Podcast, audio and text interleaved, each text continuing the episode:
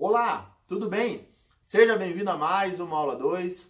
Eu sou o professor Hugo Sirena e vem comigo porque hoje o tema é desafiador na medida em que ele vai dialogar com o direito de personalidade e o direito das famílias.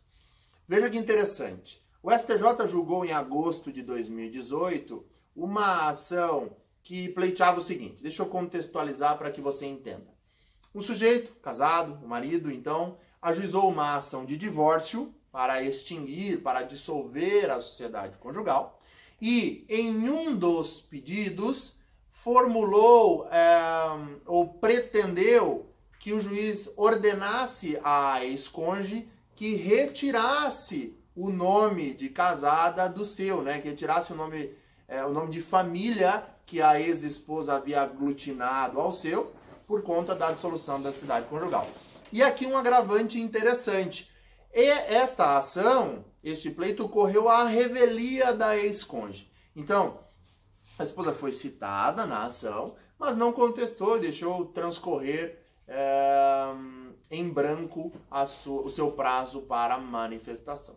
E no final das contas, o STJ foi provocado por este sujeito a indicar definitivamente se seria ou não obrigatório a ex-cônjuge, diante da revelia nesta ação, a retirada do nome de casada do seu. E no final das contas, o STJ disse que não, que a revelia não geraria esta consequência. Ou seja, que por mais que tenha havido uma ausência de contestação, uma ausência de manifestação da ex-esposa, a revelia não traria a conclusão de um consentimento da retirada do nome de casada dessa ex-cônjuge, ok? Por duas razões fundamentais. Primeiro, porque o direito ao nome, até como um corolário aí da dignidade da pessoa humana, seria um direito indisponível e não seria então prejudicado por conta da revelia.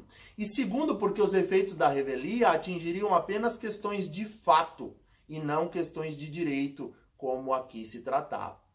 Então, a rigor, a revelia, neste caso, não traz a consequência ou não traz a conclusão de um eventual consentimento tácito de retirada do nome, ok? A retirada do nome só se dá se o ex-cônjuge expressamente anuir a este fato, expressamente consentir com esta retirada.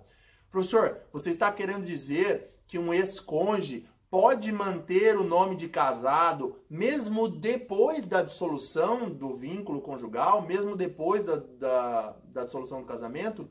Absolutamente sim. E o outro cônjuge não pode fazer nada a respeito disso. Então imagine que eu me case com a professora Tatiana e aglutine ao meu nome o Lawande dela. Tá? É, tempos depois nós nos divorciamos e vem a grande questão. Uau, professor, você vai querer retirar o sobrenome Lawande do seu?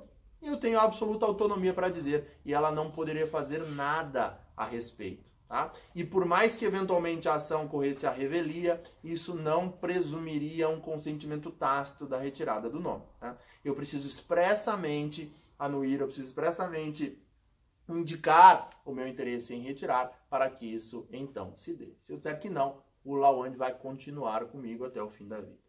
Tá bom? Tem alguma dúvida? Não ficou claro? Comenta aqui e manda a sua questão para cá que eu terei o maior prazer em respondê-la. Valeu, um grande abraço, até o próximo vídeo.